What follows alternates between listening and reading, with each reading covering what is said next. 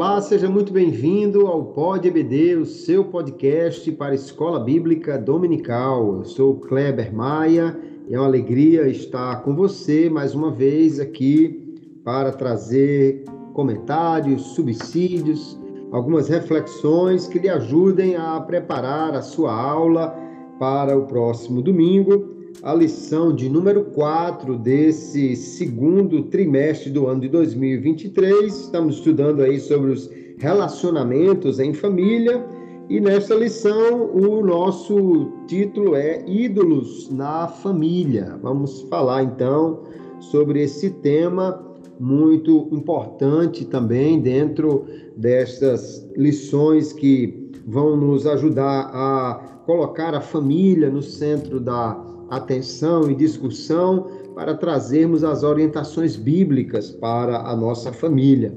Aqui comigo, neste episódio, o pastor Daniel Carlos, que retorna para trazer a sua sempre muito bem-vinda observação e contribuição. E é uma alegria poder recebê-lo. A paz do Senhor, pastor Daniel, e as suas considerações iniciais. Pastor Kleber Maia, meu amigo, a paz do Senhor, uma alegria estar de volta para juntos gravarmos esse episódio que, dentro do contexto da nossa lição, ele é também importantíssimo. Certamente ele vai mexer com algumas conveniências de muitos lares. Chamei conveniência de propósito, mas de acordo com o texto bíblico a gente pode entender que não deixa de ser uma prática idólatras uma prática idólatra. Aqui e ali há pessoas que, por conta dessas práticas, estão mergulhadas na idolatria e nem percebem. Então, nós vamos, nesse episódio, demonstrar que a idolatria praticada há milhares de anos, ela não envelheceu, ela mudou apenas o formato e, em muitos lares, ela está introduzida de uma forma muito forte. Muitos não se desvencilham dos laços da idolatria. Então, eu creio que, analisando esses exemplos que estão na Bíblia, que nos servem de, de advertência em pleno século XXI, nós vamos aprender bem com a palavra de Deus hoje, nesse momento, neste episódio. Muito bem, e nós vamos trabalhar segundo o texto que nos foi apresentado para a lição, com duas famílias, né? O texto de Gênesis 31, vamos continuar olhando aí as dificuldades da família de Jacó e também vamos olhar o texto de Juízes na casa de Mica e vamos daí trazer lições importantes, sendo que no Pod EBD aqui nós sempre trazemos algumas questões para refletir, para nós expandirmos um pouco a discussão acerca dessa questão importante que é o tema da EBD. Nós não desconsideramos o, o tema da lição nem os seus pontos, porém trazemos aqui algumas reflexões adicionais que eu entendo que podem ajudar a, inclusive, aplicar melhor o tema da lição. Hoje vamos falar sobre idolatria. Idolatria diz respeito a algo que se coloca no lugar de Deus. Eu gosto da definição que diz que o ídolo é um artefato do coração, é algo que alguém cria, né? A verdadeira idolatria não está no objeto, mas no coração do idólatra. É ele que estabelece algo como sendo importante, digno da sua confiança, coloca isso como um ídolo e na família nós vamos refletir que também há situações em que alguém desvia a sua confiança de Deus para uma outra coisa, para uma coisa qualquer na realidade, e com isso então fica a idolatria estabelecida na família. E nós vamos refletir então em três questões. A primeira delas, nós vamos ver que Raquel, apesar de entender que Deus lidera um filho, mas seguindo o próprio exemplo de Jacó, ela confiava nas suas estratégias e não completamente em Deus. Jacó tinha sua confiança em Deus, as suas promessas, mas sempre buscou usar de suas estratégias e confiar nelas para que algo desse certo, para que tivesse sucesso na sua vida. Então a questão é como Jacó deveria ter sido um orientador e exemplo para a fé de sua família. Eu quero começar com as suas considerações, pastor Daniel Carlos Jacó, cabeça da família como ele deveria ter sido aí um orientador e um exemplo para a fé da sua família. Muito bem, minhas considerações iniciais, eu vou começar falando inicialmente sobre Raquel, que ela estava acostumada com os terafins, que eram os ídolos do lar, os ídolos familiares, por conseguinte, da casa de seu pai. Acostumada com estes ídolos, ela os furtou eles pertenciam ao seu pai, que era um habitante de Arã, onde a idolatria era praticada largamente. O detalhe também é que ter a posse desses terafins, ter a posse desses deuses, simbolizava a, a herança, a riqueza.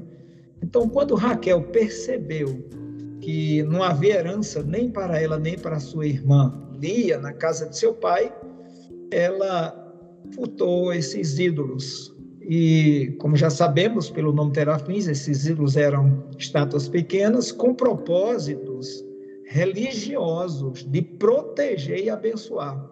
Nada mais que propósito, mas eles acreditavam dessa maneira naquela época. Por isso é importante destacar que os ídolos eram do lado de Raquel. E em sendo do lado de Raquel da cultura de Labão, esses ídolos não fazem nenhuma referência ao Deus de Jacó, o Deus Todo-Poderoso. Jacó, de fato, sabia quem era Deus. Quanto a Jacó, como cabeça do lar, que deveria ter orientado a sua família melhor, bastava ele ficar com a palavra de Deus, com a palavra que ele recebeu do Senhor. Ele poderia ter crido e confiado na promessa confortadora e provedora que ele recebeu de Deus. Se assim ele tivesse feito, se assim o fizesse, certamente ele teria orientado muito melhor a sua família.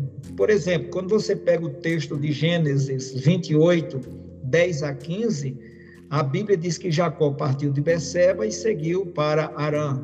Chegou num determinado lugar, tomou pedra, fez seu travesseiro, e o texto bíblico relata no versículo 13, Gênesis 28, 13, perto dele, ou seja, de Jacó, estava o Senhor, ele disse: Eu sou o Senhor, Deus de Abraão, Deus de teu pai e Deus de Isaac. A terra em que agora estás deitado, eu te darei, a ti e à tua descendência. Quer dizer, promessa ele tinha, ele sabia que seria uma descendência poderosa.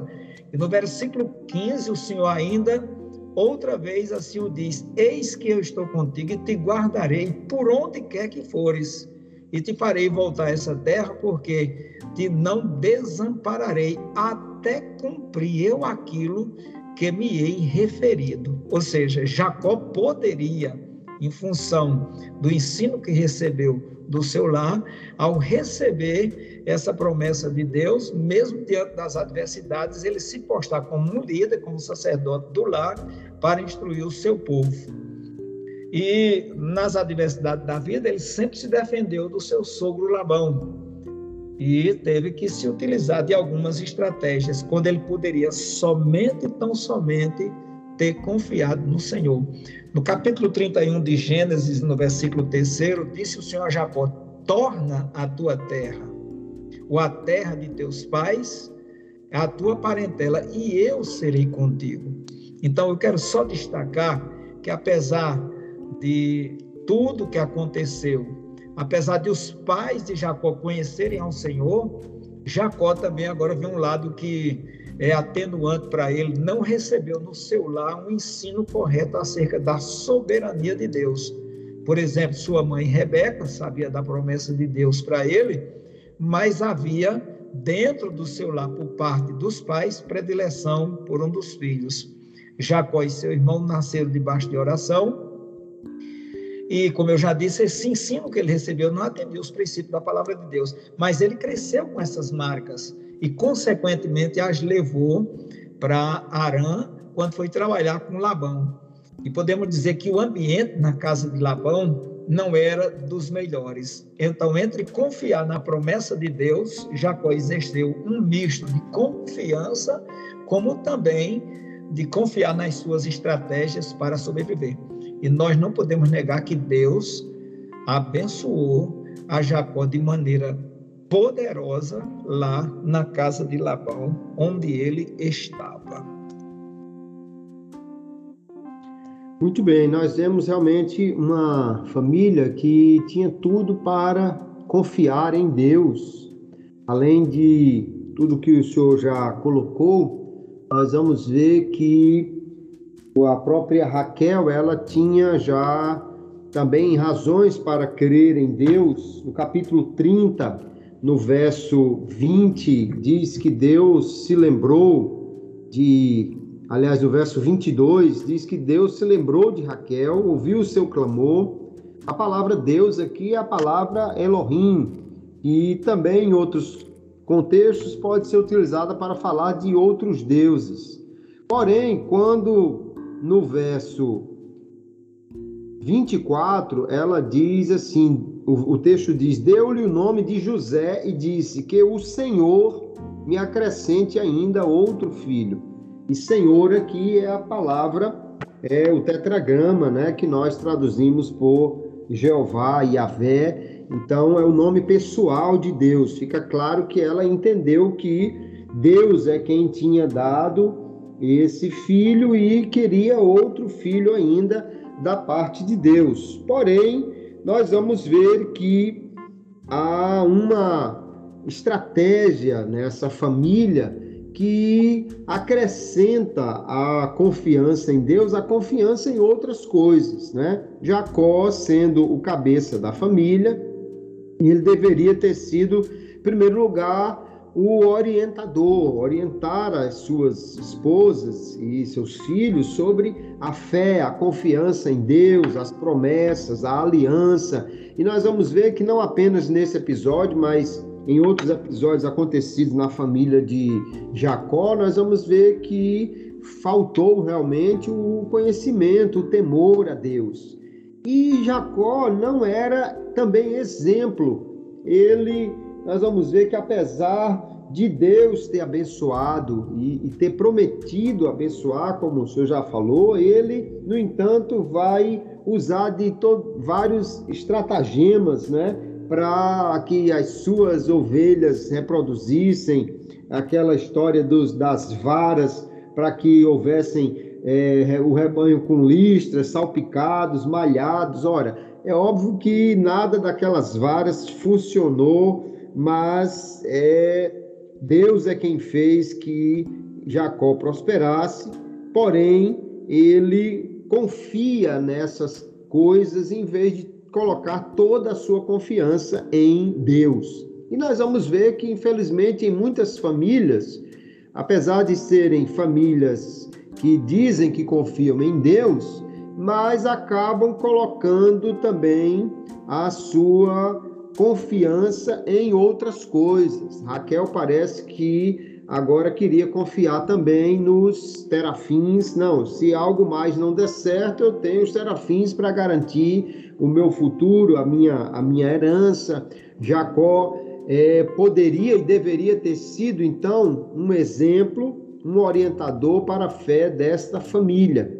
Como nós cuidamos da fé na nossa família? A nossa família tem sido conduzida para confiar totalmente em Deus, ou nós temos sempre um plano B, algo que é, podemos usar caso Deus não faça, ou não abençoe, ou não aconteça do jeito que a gente está querendo, porque também essa atenção, ou essa devoção, essa confiança dividida na realidade, isso é uma idolatria. Deus não aceita dividir o coração, dividir essa, é, é, essa confiança quanto ao futuro com mais ninguém, porque ninguém há como Ele que possa cuidar e abençoar Então é preciso ter cuidado para que nós tenhamos uma fé firme em Deus, que os pais sejam exemplos disso. Os filhos precisam ver no lar os pais confiando totalmente em Deus e não fazendo a, a, estratégias extra caso Deus não abençoe, porque às vezes são estratégias que incluem coisas que não são nem é, corretas e, no entanto, a família se utiliza desses aspectos para tentar garantir, além da confiança em Deus, o, o, seu futuro confiando nestas coisas.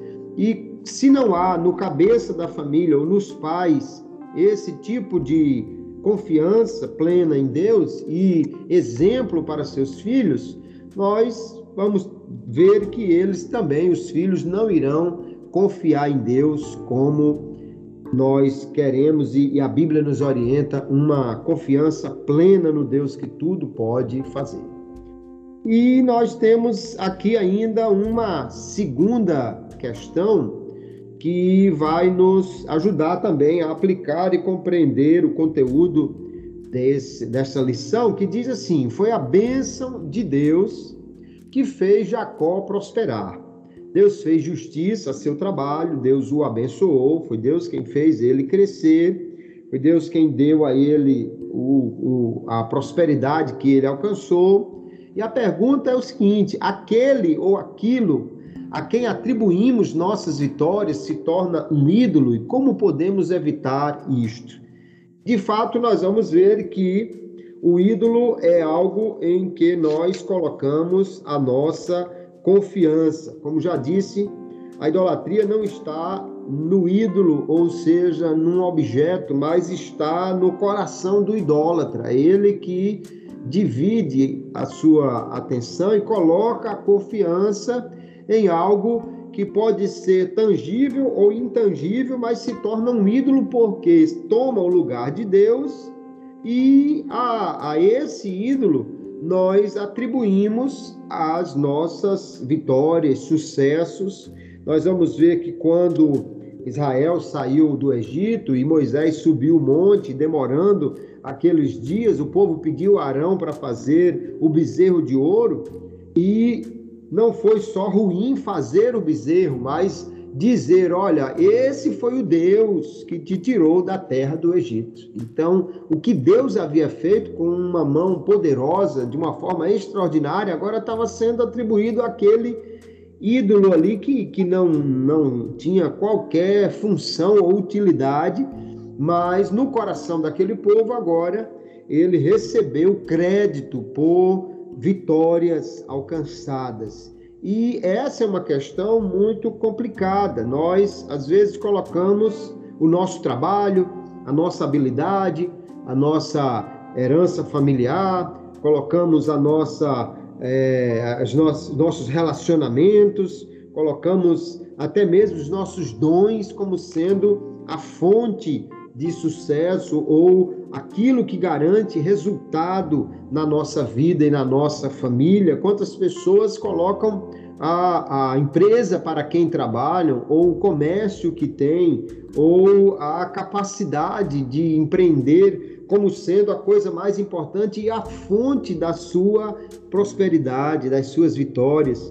E nós, dessa maneira, estamos nos colocando debaixo de um, um ídolo, porque em vez de termos Deus como a fonte de segurança e a Ele atribuir as nossas vitórias, nós colocamos agora a confiança nestas coisas.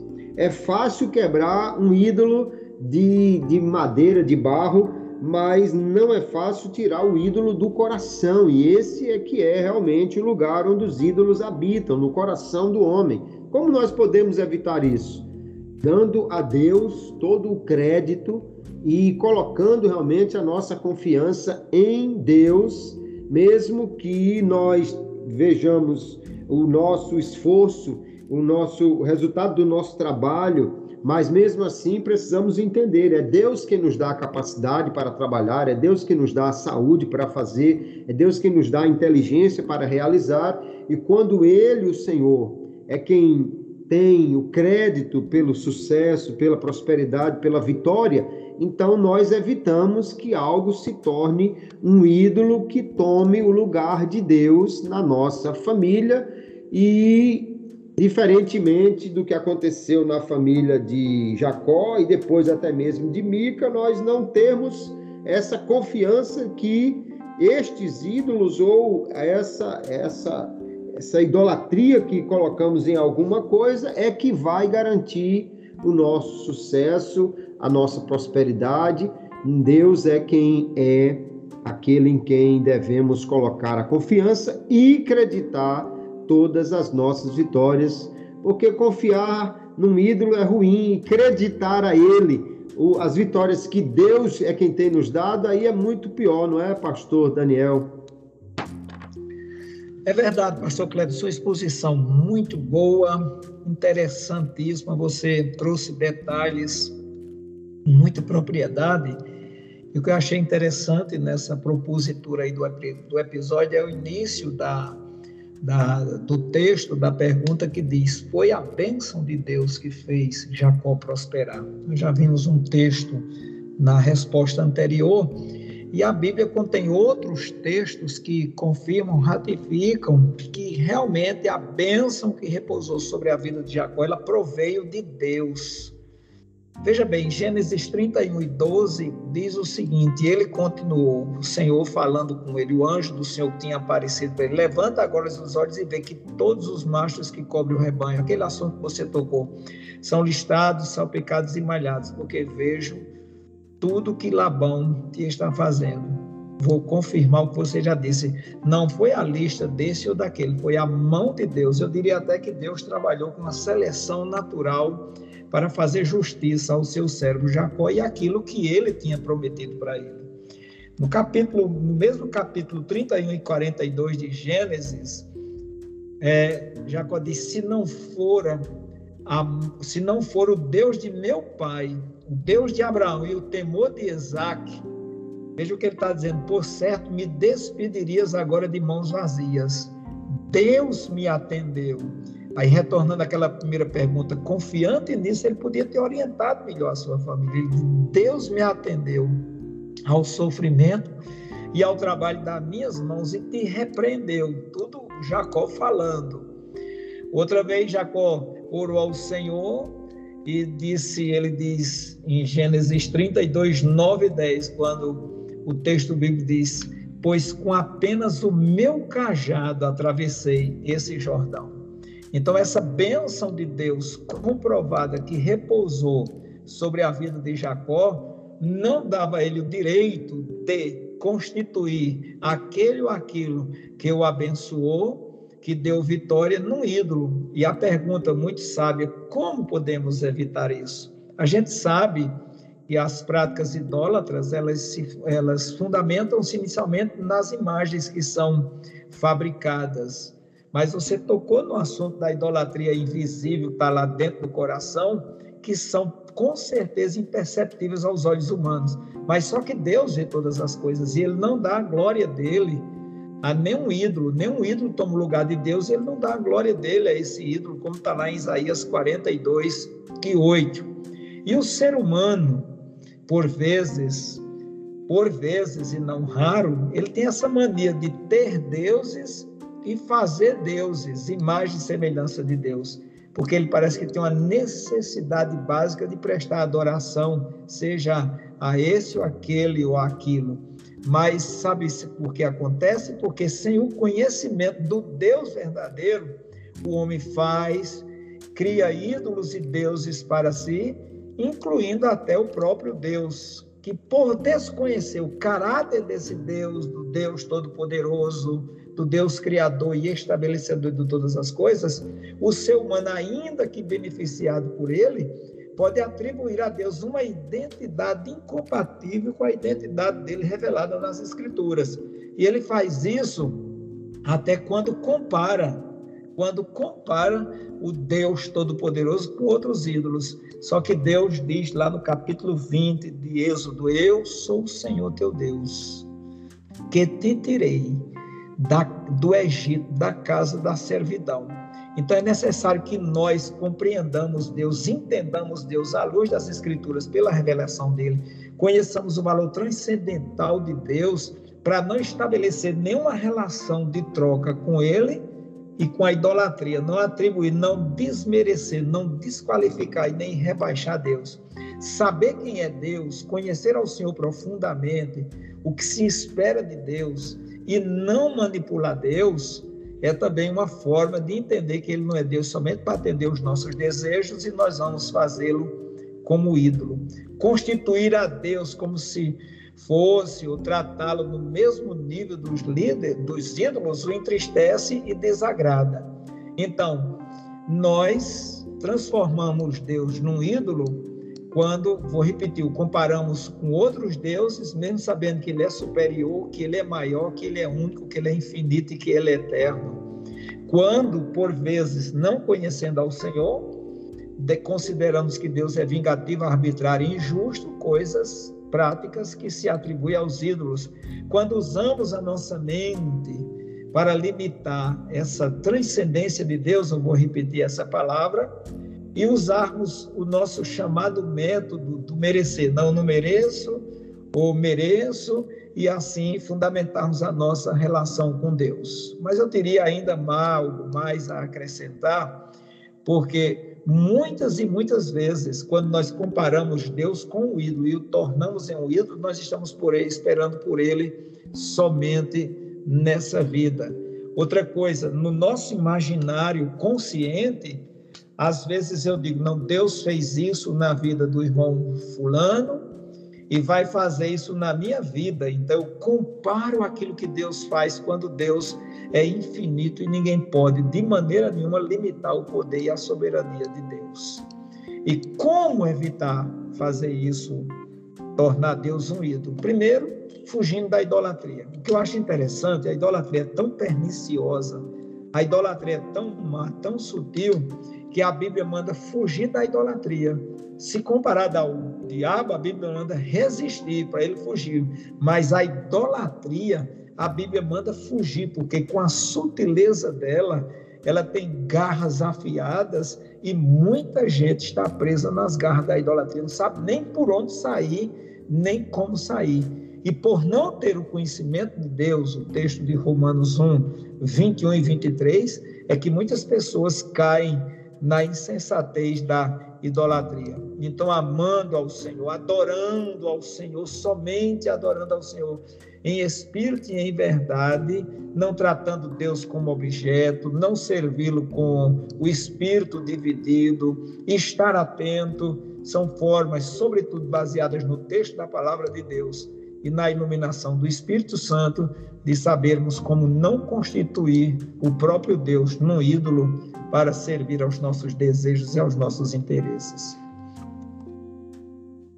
Muito bem, nós temos ainda uma terceira questão para a nossa reflexão sobre essa lição de número 4, que é a seguinte: Mica e sua família criaram sua própria adoração. A mãe financiou, o pai fez o ídolo e o filho tornou-se o sacerdote. Em tudo isto, eles criam que podiam ter a bênção de Deus. E a pergunta é: como essa história nos adverte sobre obedecer a Deus ou estabelecer a nossa religião com nossas regras? É preciso entender que a autonomia ela é uma autoadoração. Né? O princípio da idolatria começa exatamente quando o homem quer tomar alguma atitude que ele julgue que vai fazer a ele um bem maior do que o que Deus faria. Então ele começa a estabelecer as suas regras. Aqui nós temos uma família que parece adorar a Deus, que parece que está querendo é, que, que Jeová seja o Deus daquela família. No entanto, nós vamos ver que eles querem estabelecer as suas próprias regras em vez de ir a Siló, onde havia o tabernáculo, eles fazem a sua, a sua própria casa de adoração, casa de deuses. Eles financiam isso. E aí nós temos um problema quando a família quer ter uma, uma adoração, porém nos seus moldes, no seu, no seu modelo, com as suas regras. Muitas vezes, infelizmente, nos dias de hoje, nós vemos é, pessoas que dizem até querer adorar a Deus, mas não se submetem àquilo que a palavra nos orienta e querem viver uma religião de acordo com a sua própria conveniência, às vezes colocando é, seu, sua forma de adoração, de prestar culto, administrando é, as suas ofertas, administrando o, o, seu culto como querem, indo aonde querem. Um dia vão adorar num lugar, no outro dia no outro, no outro lugar, noutra igreja. E parece então que eles estabelecem todas as regras da sua religião, mas há uma diferença muito grande entre submeter-se a Deus ou obedecer às regras dele, ou estabelecer a nossa maneira de querer fazer um, uma religião ou até mesmo servir a Deus. Então é um problema para a família que se comporta como essa família de Mica. Como é que nós podemos tirar lições dessa história, pastor Daniel, para nós fazermos essa distinção entre obedecer a Deus, submeter-nos a Ele e estabelecer a nossa religião, as nossas regras, criar a nossa forma de fazer as coisas, sempre é um perigo e como nós podemos evitar isso na família? Muito bem. Primeiro eu quero felicitá-lo porque eu nunca tinha visto um poder de síntese tão grande para interpretar o capítulo 17 de Juízes. Eu me reporto ao conteúdo da pergunta, abre aspas, Mica e sua família criaram uma própria adoração. A mãe financiou, o pai fez o ídolo e o filho é o sacerdote. E achei o máximo isso aqui. Maravilha essa, esse poder de síntese. O nome Mica significa quem é como o Senhor, como é quem é como Jeová. Então, eu poderia dizer que Mica, naqueles dias, ele fundou, trazendo para a realidade dos nossos dias, ele fundou um ministério nada convencional. Ele estava muito avançado, nada convencional para aqueles dias. Porém, por incrível que possa parecer, eu diria que hoje há muitos Micas em nossos dias. Mica não honrava o Senhor, suas atitudes estavam ligadas à infidelidade do seu coração dividido. Por isso, mesmo ele sabendo quem era o Senhor, ele está servindo aos ídolos. E vou só me reportar um pouquinho. Hoje, pessoas estão agindo.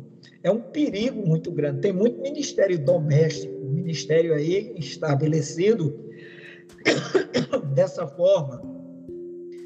E nós sabemos que Mica também sabia quem era o Senhor. Pessoas que agem como Mica sabem, sabem. Agora existe uma diferença entre saber e conhecer ao Senhor. Quem apenas sabe pode constituir santuário dentro da sua casa. E nós sabemos que há ministérios dinásticos que passam de um para outro, de pai para filho, para sobrinho, etc., que são forjados, infelizmente, dentro da idolatria do lar. Eu conheci um lar no Brasil, existia uma divisão à semelhança de, de Isaac e Rebeca. O pai queria ser sucedido por um filho e a mãe queria que o outro filho sucedesse. Isso foi uma confusão que perdurou por muitos anos. E a grande verdade é que o Deus, que ainda é o Deus da igreja, ele não deixou que nenhum desses filhos fosse o sucessor do pai, porque, vou repetir, Deus ainda continua sendo o Deus que chama, que comissiona. Essa família de Mica, que sabia quem era o Senhor, ela conseguiu, isso é muito perigoso, quebrar, eu diria, quase todo o decálogo. Eu estive analisando direitinho, eles feriram pelo menos uns sete mandamentos do decálogo. O filho não honrou sua mãe, cobiçou seus recursos, roubou roubou e mentiu. E, infelizmente, alguns ainda estão servindo a Deus desse modo. Eles querem servir a Deus, não, eu sirvo a Deus do jeito que eu quero, da maneira que eu quero, como eu entendo.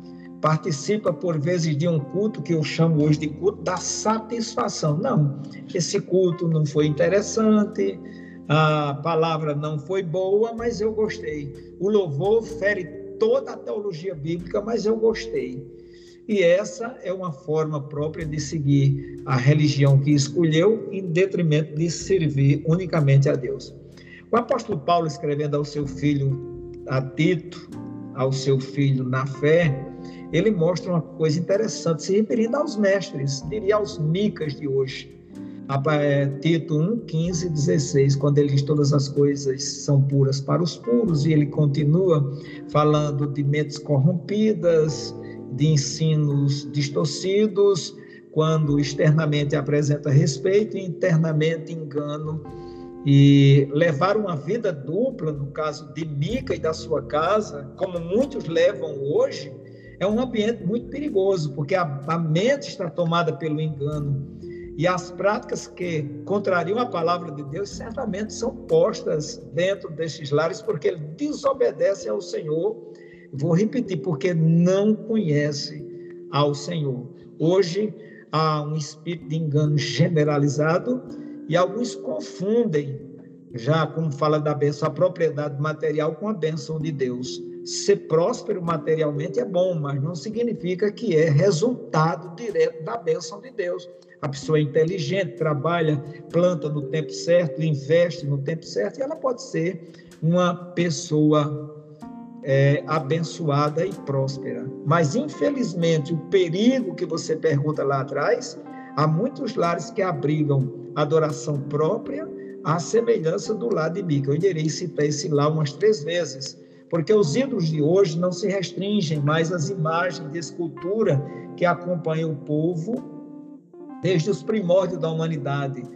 Então, hoje, a riqueza, o dinheiro, o estado social, o nome da família, eu conheço famílias aqui em Campina Grande, quando você cita o nome dessas famílias, há quem reverencie, até quem, quem, quem preste é, a, de joelho reverência aos patriarcas dessa família, uma marca de roupa, time de futebol, comida. Tem aqueles que, que idolatram a comida, tem aqueles que têm práticas ocultas espiritualistas que contrariam a palavra de Deus.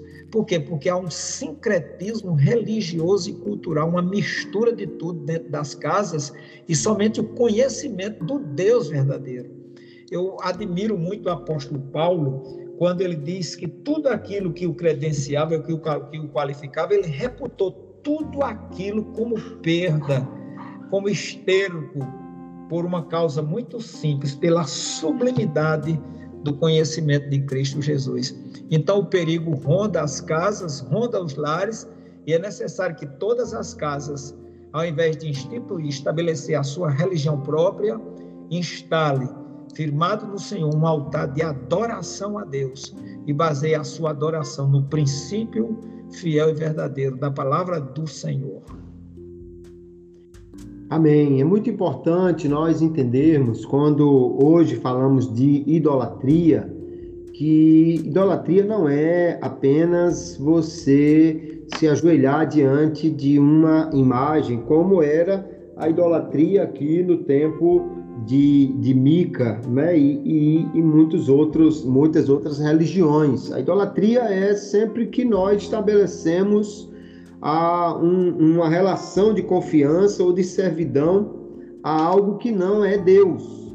E é preciso entender, Deus, quando ele começa a dar os mandamentos ao, ao seu povo, ele coloca o primeiro, amar a Deus, e o segundo, não fazer imagens, nem se prostrar diante delas.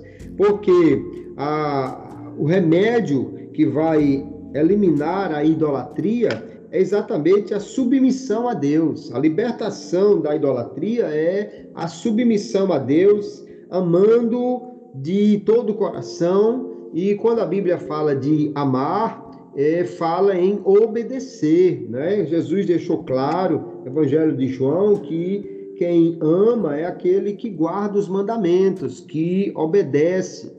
Se alguém não obedece a Deus, não pode dizer realmente que o ama de coração. E o que nós vemos no texto de Juízes 17 é muito interessante prestar atenção que já no verso 6 ele dá o tom daquele cenário quando ele diz naquela época não havia rei em Israel, cada um fazia o que lhe parecia certo.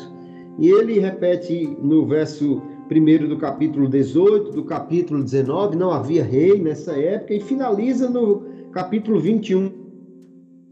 Coisa, cada um fazia o que queria porque não havia rei, não havia alguém que fosse é, o, o, o, o que mandasse, né, o que estabelecesse realmente as regras. Cada um estabelecia suas próprias regras. Então, o grande perigo hoje é que nós vivemos um momento em que pessoas muitas vezes querem dizer-se religiosas, crentes, adoradores, mas, no entanto, querem administrar a sua religião.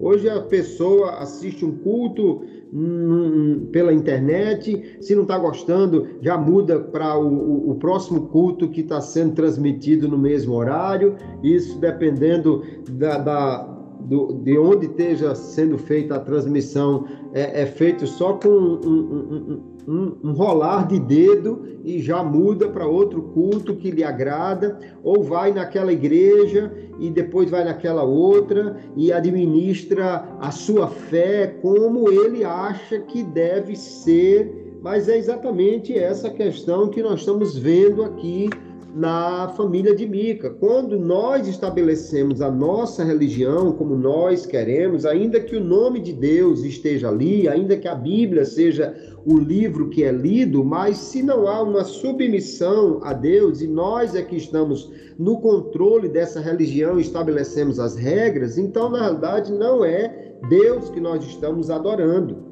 Nós estamos adorando a ídolos, a própria religião muitas vezes se torna um ídolo. Comum nós vemos pessoas que, na, em vez de serem crentes, na realidade são supersticiosas.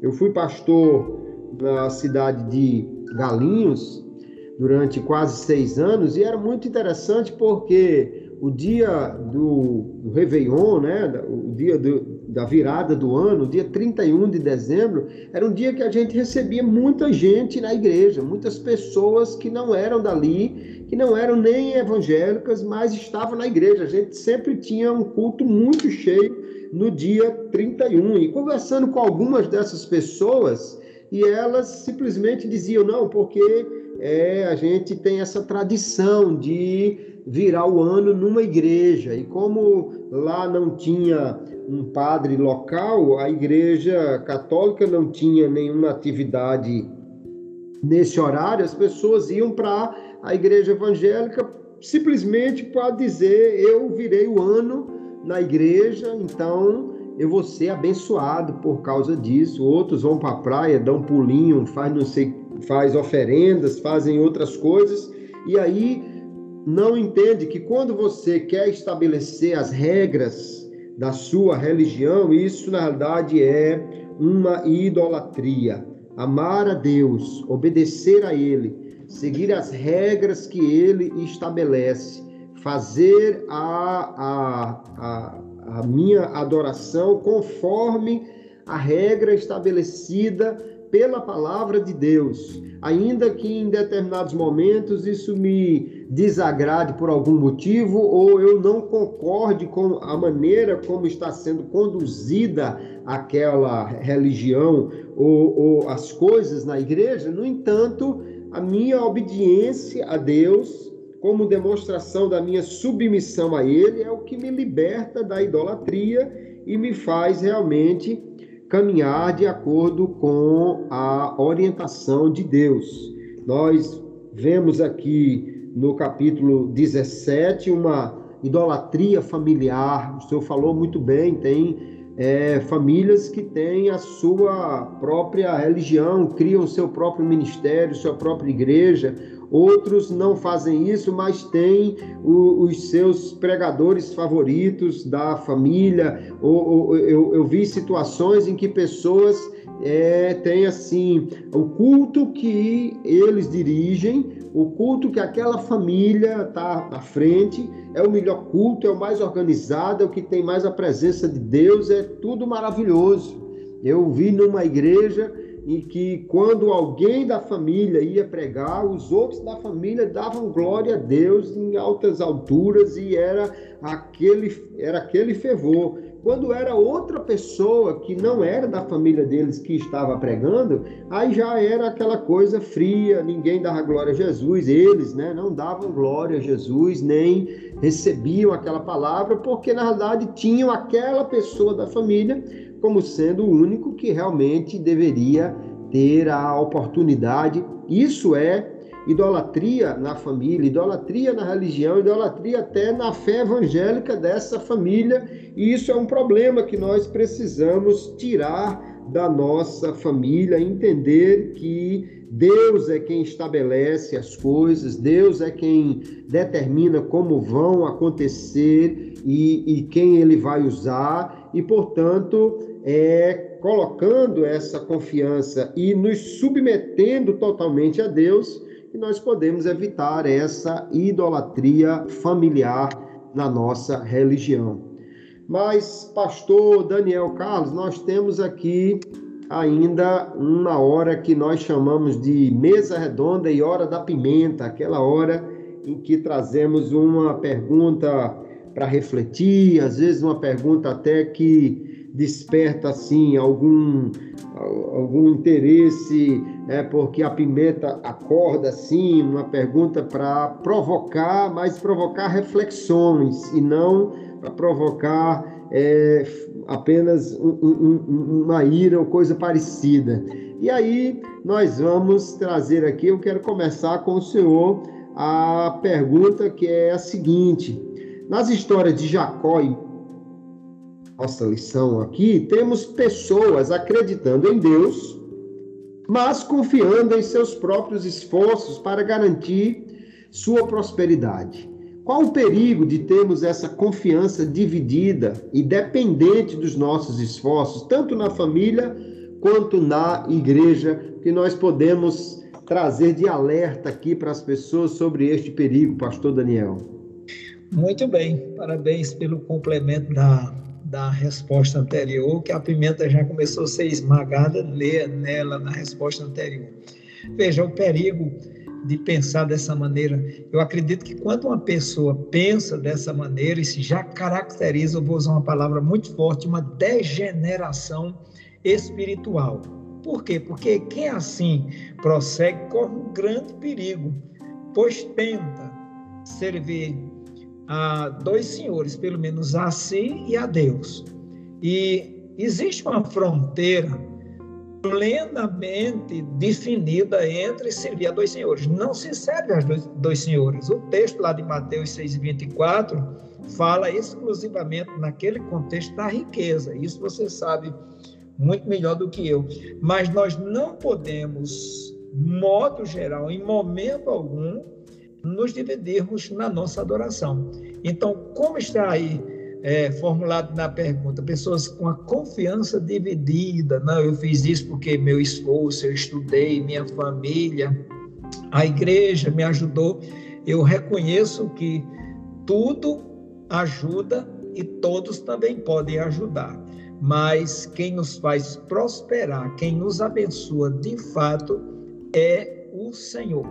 E as duas famílias que nós estamos estudando nessa lição, nesse episódio, nos dão uma, uma ideia bem clara de até onde a, a confiança está no Senhor e até onde a confiança está nos nossos atributos.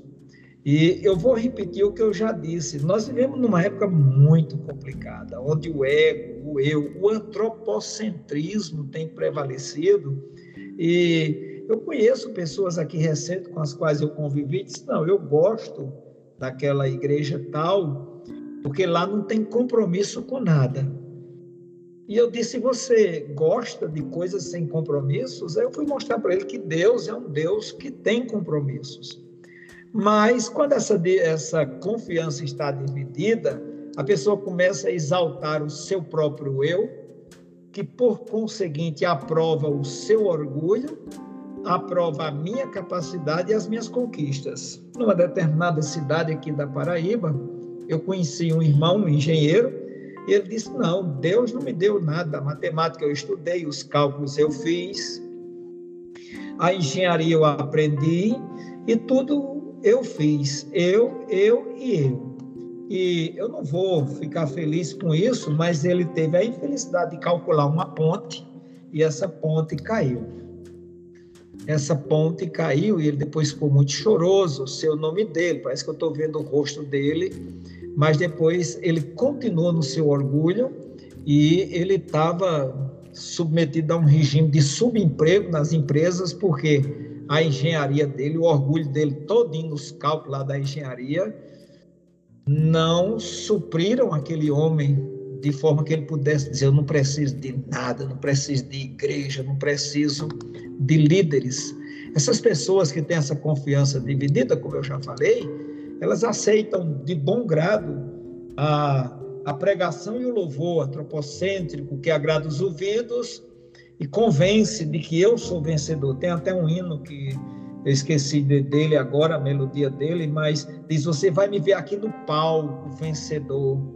E não é isso que a palavra de Deus diz. A palavra de Deus mostra que nós confiemos, devemos confiar nele, esperar nele e aguardar nele. Então, o conselho que eu teria para dar nessa hora da pimenta, se as pessoas têm a confiança dividida, é que se voltem para o Senhor. Confie somente no Deus, no Deus Todo-Poderoso, que pode todas as coisas.